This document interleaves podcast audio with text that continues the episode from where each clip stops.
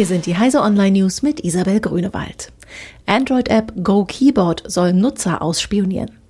Sicherheitsforschern von AdGuard zufolge schneidet die weit verbreitete App Go Keyboard heimlich verschiedene Nutzerdaten, wie unter anderem die Mailadresse des Google-Accounts, Kontakte und den Standort mit und sendet diese an Server des Anbieters. Auch der Zugriff auf das Mikrofon soll gegeben sein. Schlimmer noch, die App soll ohne Erlaubnis des Nutzers Code herunterladen und ausführen können. Kein YouTube in 4K auf Apple TV. Die YouTube-App für tvOS dürfte zumindest auf absehbare Zeit auch auf dem Apple TV 4K keine Ultra-HD-Wiedergabe unterstützen. Google nutzt den freien Codec VP9, den der Internetkonzern selbst entwickelt hat.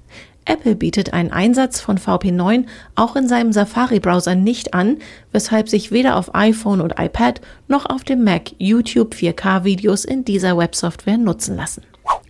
Trumps Schwiegersohn nutzt privates E-Mail-Konto für Staatsbelange.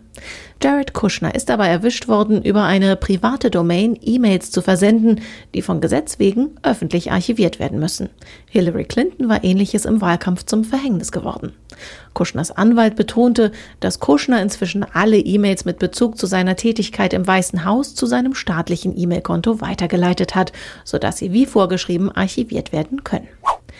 Serienstart von Star Trek Discovery. In den USA ist die neue Star Trek-Serie Discovery gestartet.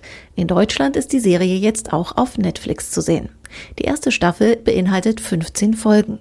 Discovery spielt etwa zehn Jahre vor der ersten Star Trek-Serie mit Captain James T. Kirk und somit nach den Ereignissen von Star Trek Enterprise. Diese Serie hatte mit der Gründung der Föderation der Planeten geendet. Diese und alle weiteren aktuellen Nachrichten finden Sie auf heise.de.